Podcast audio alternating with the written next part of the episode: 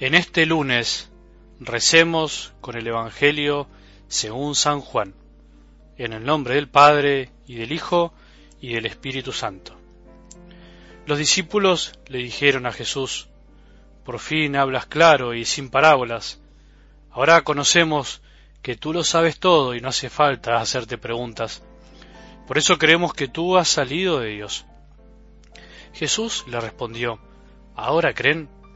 Se acerca la hora y ya ha llegado en que ustedes se dispersarán, cada uno por su lado, y me dejarán solo. Pero no, no estoy solo porque el Padre está conmigo. Les digo esto para que encuentren la paz en mí. En el mundo tendrán que sufrir, pero tengan valor. Yo he vencido al mundo. Palabra del Señor.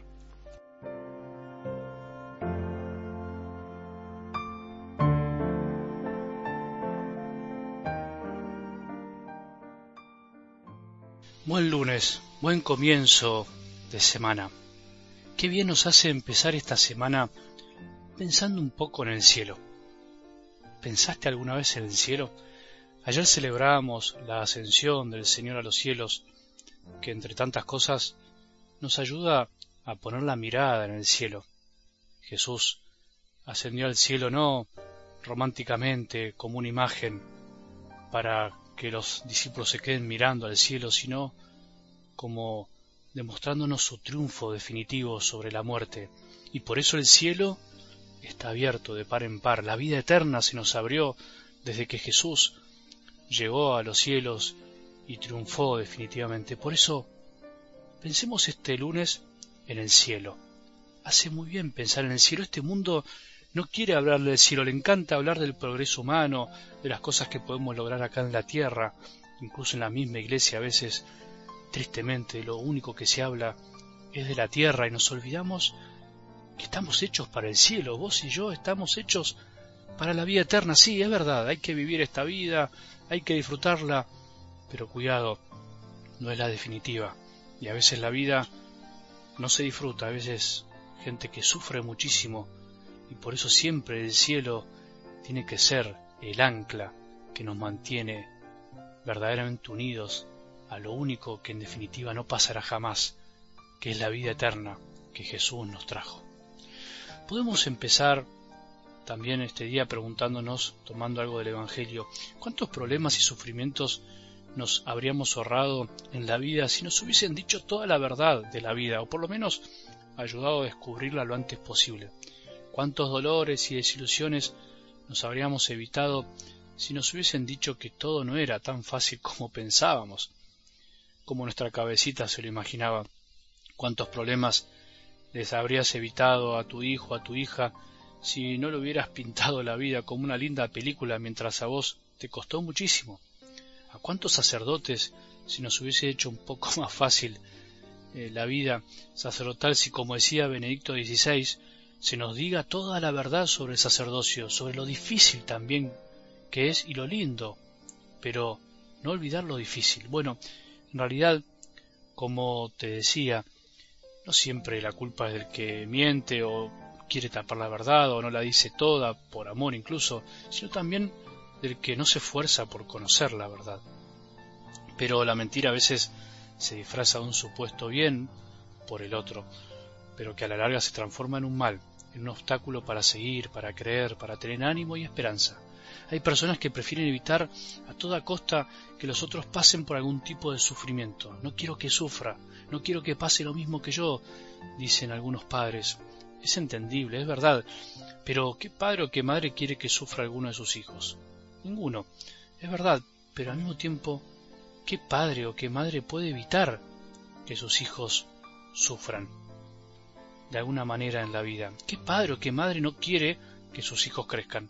El crecimiento es a través también del sufrimiento. No estoy hablando de los sufrimientos que provienen a raíz del mal, estos que hay que evitarlos, no hay que sufrir por sufrir, aunque no se puede evitarlos totalmente, sino que me refiero al sufrimiento que proviene de hacer el bien.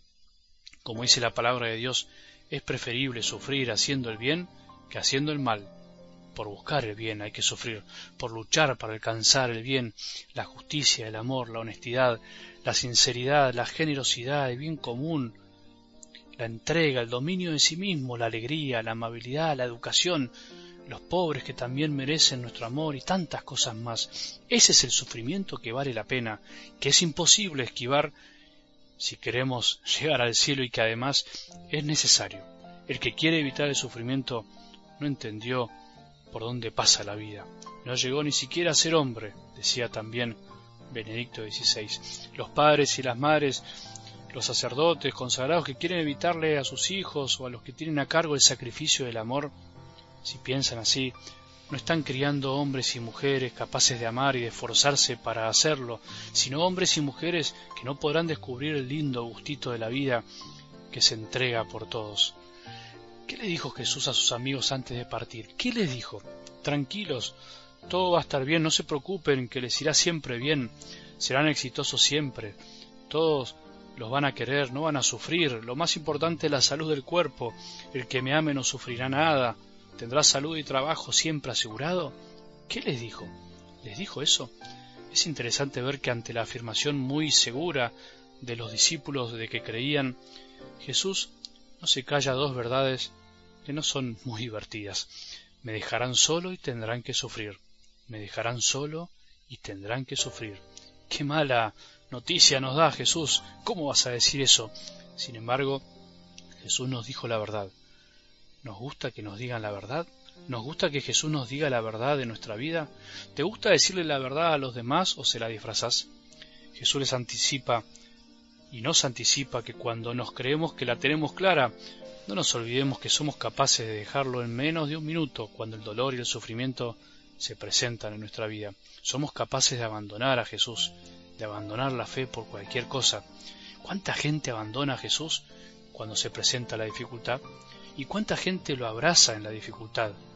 ¿Cuántas veces hemos dejado a Jesús solo por miedo, por vergüenza, por el qué dirán, por temor? Jesús nos anticipa que en la vida sufriremos por culpa de otros y también por culpa nuestra. ¿Tenemos que evitar el sufrimiento? Sí, el que no vale la pena, el que proviene del mal nuestro y ajeno. ¿Tenemos que esquivar todos los sufrimientos de la vida? No, la verdad que no. Sufrir por el bien es necesario e inevitable y nos hace bien, aunque cueste decirlo. El que sufre por amor es feliz, aunque parezca mentira. El que sabe sufrir tanto lo que nos toca así de yapa o de arriba, como se dice, no de arriba porque lo mande Dios, sino porque toca y así pasa, como el elegido, como el sufrimiento elegido, ese, el que sabe sufrir, sabe vivir, vive distinto, transforma todo en oportunidad para amar. Jesús no nos mintió, prefirió la verdad. ¿Vos qué preferís?